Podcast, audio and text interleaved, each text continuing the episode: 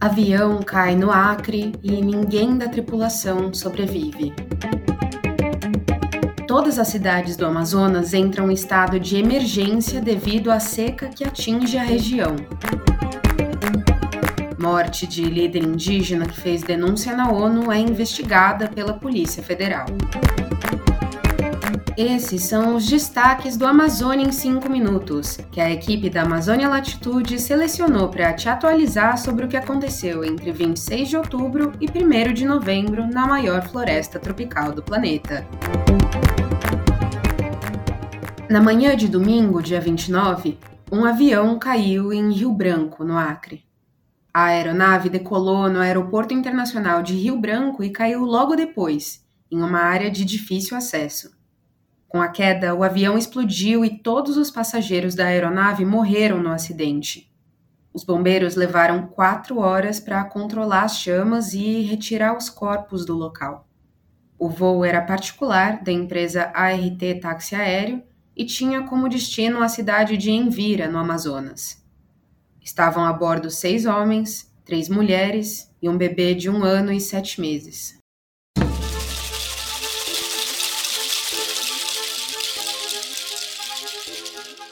Todas as cidades do Amazonas entraram em estado de emergência devido à seca que atinge a região. A informação foi divulgada pela Defesa Civil do Amazonas na quarta-feira, dia 1. De acordo com o órgão, quase 600 mil pessoas são afetadas pelos efeitos da estiagem no estado. Além da seca, o Amazonas também sofre com um alto número de queimadas. O mês de outubro bateu recordes, com 3.900 focos de calor. O número é o pior dos últimos 25 anos. Por causa das queimadas, a capital do estado, Manaus, ficou coberta por fumaça três vezes desde agosto. No domingo, dia 29, a qualidade do ar da capital foi considerada péssima por conta da fumaça.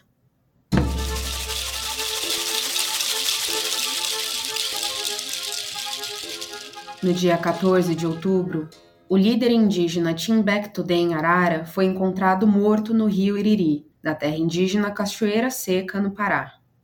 Timbek, como era conhecido, havia feito uma denúncia no Conselho de Direitos Humanos da Organização das Nações Unidas, a ONU, duas semanas antes da sua morte.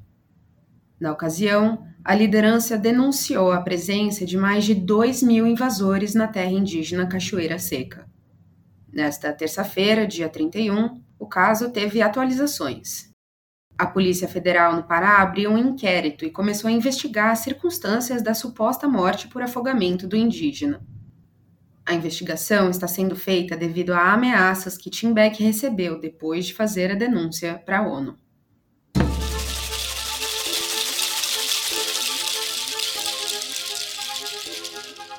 A coalizão verde pretende alcançar a proposta de 100 bilhões de reais de crédito especial para a Amazônia. O anúncio foi feito por Aloysio Mercadante, presidente do Banco Nacional de Desenvolvimento Econômico e Social, o BNDES, em uma audiência pública na terça-feira, dia 31. A Coalizão Verde foi criada em agosto deste ano na cúpula da Amazônia e é um acordo firmado por inúmeros bancos, entre eles o BNDES. O principal objetivo da coalizão é o financiamento para negócios sustentáveis na Amazônia. Até agora, havia sido anunciado apenas o valor de 4,5 bilhões de reais. Na audiência, Mercadante afirmou que o Fundo Amazônia é pequeno e que por isso a coalizão pretende aumentar o valor.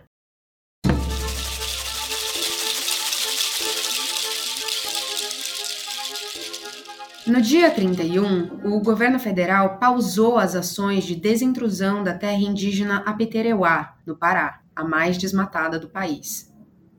As ações da Força Nacional de Segurança para retirar os cerca de mil invasores do território estão em andamento desde o início de outubro.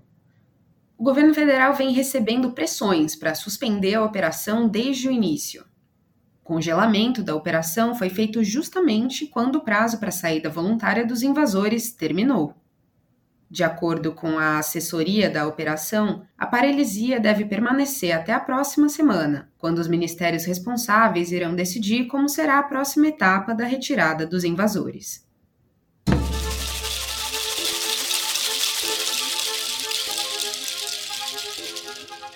Um documentário produzido pela Rutukara Associação Yanomami está concorrendo ao prêmio IDEA Awards, da Associação Internacional de Documentários.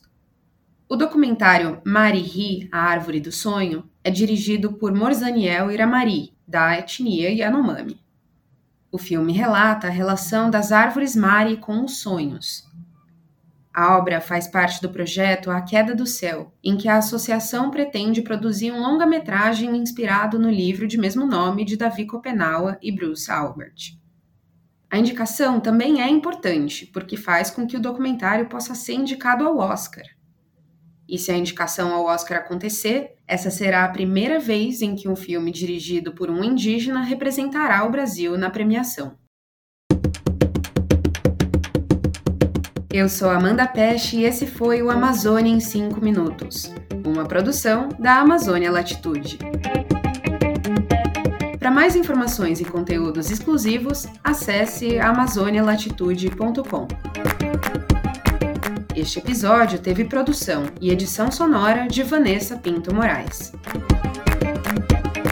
Neste episódio, usamos informações de Agência Senado, CNN Brasil, Conexão Planeta, Folha, G1, Governo Federal e UOL. Até a próxima!